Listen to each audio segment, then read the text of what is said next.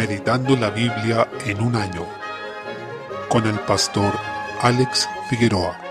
Día 24, mes 4. Jueces capítulo 2. Desde el versículo 10 se levantó una generación de israelitas que no había presenciado las obras del Señor ni lo conocían, lo cual no solo es lamentable para ellos, sino para la generación anterior, ya que pese a todo lo que experimentaron y a su juramento de hacer la voluntad de Dios y guardar su ley, olvidaron uno de los mandamientos más importantes de ella, el de dar testimonio a la siguiente generación de quién es el Señor y de sus obras redentoras. Si esta generación no conocía a Jehová, manifestaba la responsabilidad de la generación anterior, ya que no traspasaron el testimonio, lo que nos enseña que no debemos dar por hecho el Evangelio. Podemos ser parte de una generación donde el Señor hace grandes cosas, pero si damos por hecho el Evangelio y no lo traspasamos a la siguiente generación, todo quedará en un avivamiento pasajero. Podemos no ser explícitos al predicarles o enseñarles, y en dos o tres generaciones se perderá toda esa obra inicial. Desviarse del Señor está directamente relacionado con conocer y hacer lo malo. Alejarse del Señor implica adoptar otra religión y adoptar otros dioses, pues no podemos dejar de adorar. Fuimos creados por Dios para adorarlo a Él, pero por efecto del pecado en nosotros, esa inclinación natural hacia la religión y la adoración se transforma en idolatría. Por eso necesitamos ser explícitos e intencionales en estar a los pies del Señor, escuchando su palabra y velando en oración. Desde el versículo 12, los israelitas dejaron entonces al Dios de sus padres, quien los había salvado como pueblo y le provocaron a ira. El Señor los entregó a otros pueblos, tal como lo había advertido, los que hicieron estragos entre los israelitas. Dice el versículo 14, y no pudieron ya hacer frente a sus enemigos enemigos. Versículo 15 señala, por donde quiera que salían, la mano de Jehová estaba contra ellos para mal. Este pasaje constituye un prefacio a lo que resta del libro, ya que nos habla del patrón que se va a observar más adelante, donde en primer lugar se muestra la rebelión del pueblo, en segundo lugar el juicio de Dios que viene sobre ellos, en tercer lugar el clamor que levanta el pueblo volviéndose al Señor, y por último, nuevamente el Señor los libera levantando jueces o jefes gobernantes sobre ellos, que los salvan de la opresión que sufrían. Sin embargo, dice el versículo 19,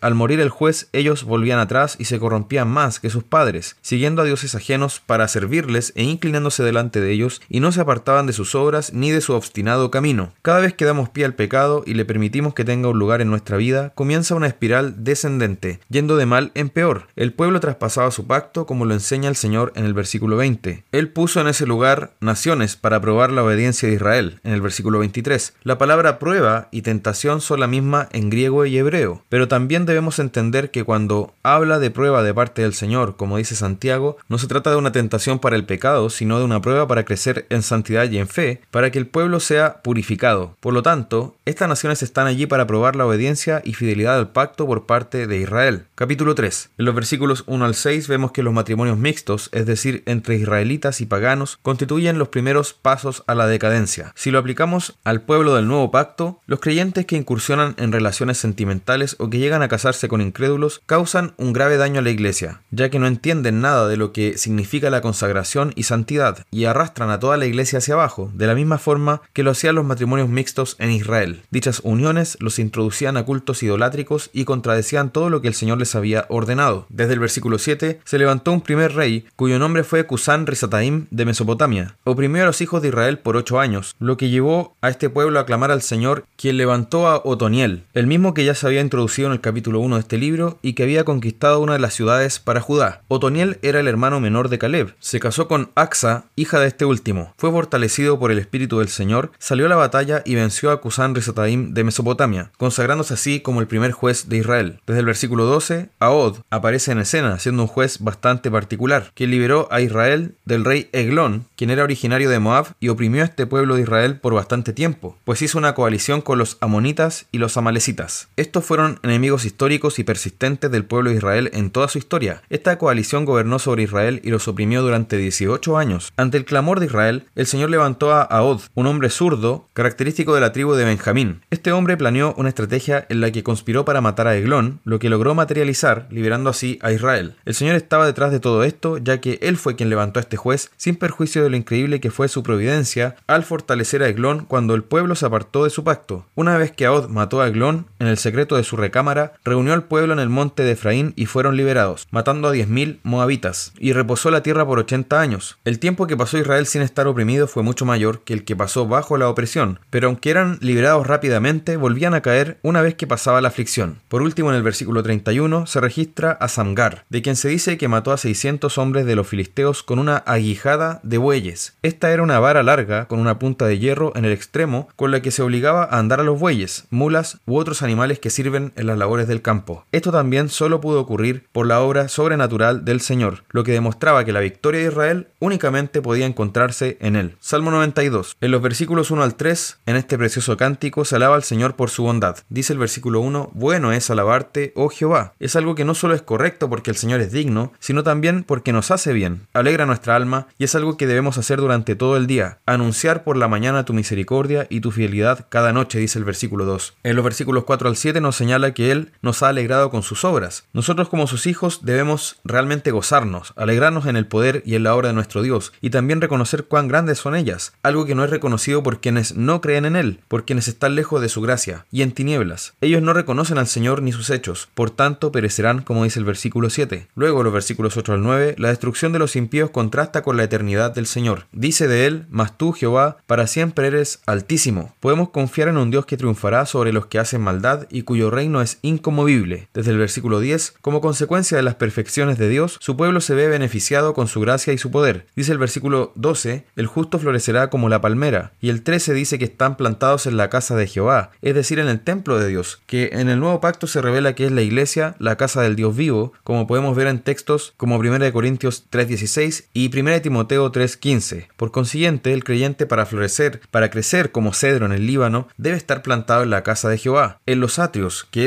el patio del templo, es el lugar donde florecemos. Es en la comunión del Espíritu, en medio de nuestros hermanos, que podemos crecer y florecer como creyentes. Y esto tiene un fin claro, anunciar las perfecciones de Dios, como dice también la escritura en 1 de Pedro 2.9. Mas vosotros sois linaje escogido, real sacerdocio, nación santa, pueblo adquirido por Dios, para que anunciéis las virtudes de aquel que os llamó de las tinieblas a su luz admirable. Salmo 93. El Señor reina, siempre lo ha hecho, siempre ha tenido un trono donde se ha ceñido de poder y donde Él ha afirmado el mundo. Ese es el fundamento de toda esperanza. Si el Señor no reinara, nosotros seríamos los más desdichados. Todo sería incierto, pero sus promesas son firmes porque Él reina, su trono es firme y Él es eternamente. Dice el versículo 2, este gobierno se manifiesta sobre su creación, sobre todos los elementos presentes en ella, los que están sujetos a su poder. No solo su trono es firme, sino también sus testimonios, que es una forma de referirse a su palabra. Tanto su ley como su trono es para siempre y Él mismo no cambia, vive por los siglos de los siglos, por tanto tenemos todas las razones para estar confiados en Él. En esto recordemos que se dice de Cristo en 1 Corintios 15:25, porque preciso es que Él reine hasta que haya puesto a todos sus enemigos debajo de sus pies. Podemos confiar en que el Hijo de David tiene un trono firme y estable. Proverbios capítulo 14. El versículo 1 destaca la importancia de la mujer para la salud de su casa. No hay punto medio, una mujer es sabia o necia. La elección de una esposa constituye la decisión más importante en la vida de un hombre, ya que su casa podría ser derribada estar constantemente en ruina y desastre acarreado por su propia mujer. Esta decisión ha de ser encomendada al Señor en oración y se debe procurar no decidir por la carne como lo hizo Sansón, sino por el espíritu. En el versículo 2 vemos que el temor de Jehová se manifiesta en una vida recta. Cuando la Biblia habla de caminar, se refiere a nuestro andar diario, a cómo nos conducimos en la vida. Quien teme a Jehová anda en una vida íntegra, caracterizada por la obediencia. Sin embargo, el de caminos pervertidos menosprecia al Señor hasta en lo más íntimo de su vida, a través de sus pensamientos y acciones privadas. Estos hechos manifiestan nuestra reverencia a Dios o el total desprecio hacia Él. Lucas capítulo 22. Desde el versículo 14 el Señor instituye la Santa Cena durante su última noche de ministerio terrenal. El Dios de todas las cosas, el Mesías, por medio de quien todo fue hecho, declara en el versículo 15, cuánto he deseado comer con vosotros esta Pascua antes que padezca. Con ello, expresó su anhelo de estar con sus discípulos, con su pueblo, lo que ilustra la gran misericordia de Dios. Él desea estar con esos discípulos torpes,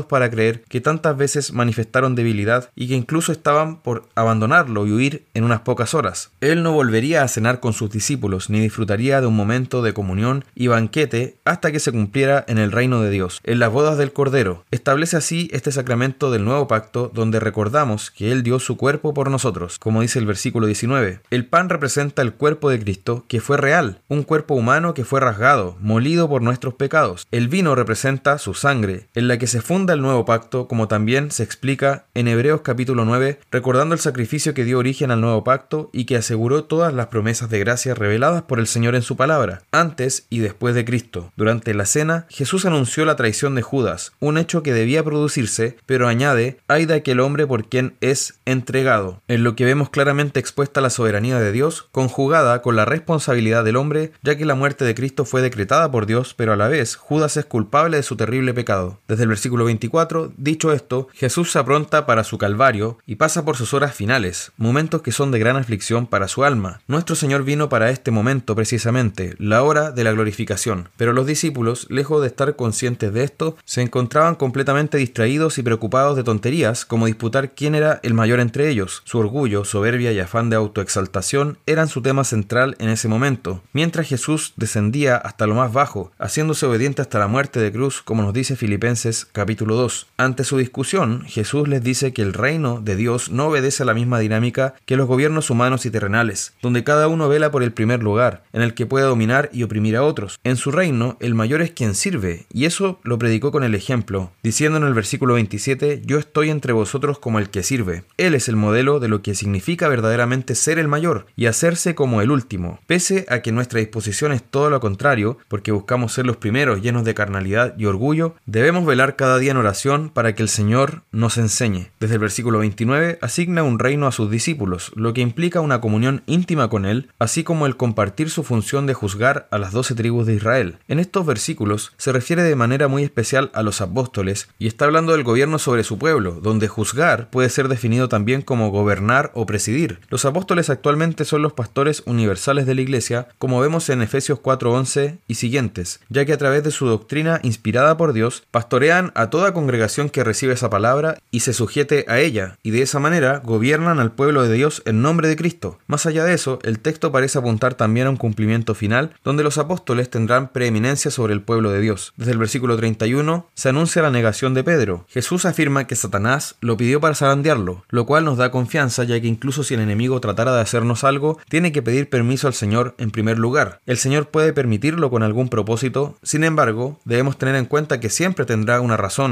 para permitirlo. Por ello, añade en el versículo 32, pero yo he rogado por ti que tu fe no falte, y tú una vez vuelto confirma a tus hermanos. Él habla con total seguridad, sabe que Pedro va a ser zarandeado, pero rogó que su fe no falte, y puede hablar como un hecho cierto que Pedro volverá y confirmará a sus hermanos. Pedro terminó siendo un apóstol, columna en la iglesia de Jerusalén y en toda la obra de evangelización del primer siglo, y que trascendió hasta el día de hoy por gracia de Dios. Es necesario hacer una advertencia aquí. Pedro tenía mucha autoconfianza en su fidelidad hacia el Señor, asegurando que lo seguiría hasta la muerte, pero Jesús le anunció que lo negaría. En aquel entonces se dividía la noche en cuatro vigilias. Los gallos comenzaban a cantar aproximadamente a las 3 de la madrugada, lo que marcaba el paso de la tercera a la cuarta vigilia. El Señor estaba diciendo con esto a Pedro que no solo fallaría en seguirlo hasta la muerte como él se había jactado, sino que esa misma noche, antes de las 3 de la madrugada, Pedro lo habría negado tres veces. Así, toda confianza que tengamos en nosotros mismos es necia y soberbia. Nuestra esperanza estar en el Señor únicamente. Cada vez que confiamos y nos exaltamos a nosotros mismos, seremos quebrantados tal como lo fue Pedro. En cambio, sobre quienes ponen su fe en el Señor, la Escritura dice en el Salmo 22.5, confiaron en ti y no fueron avergonzados.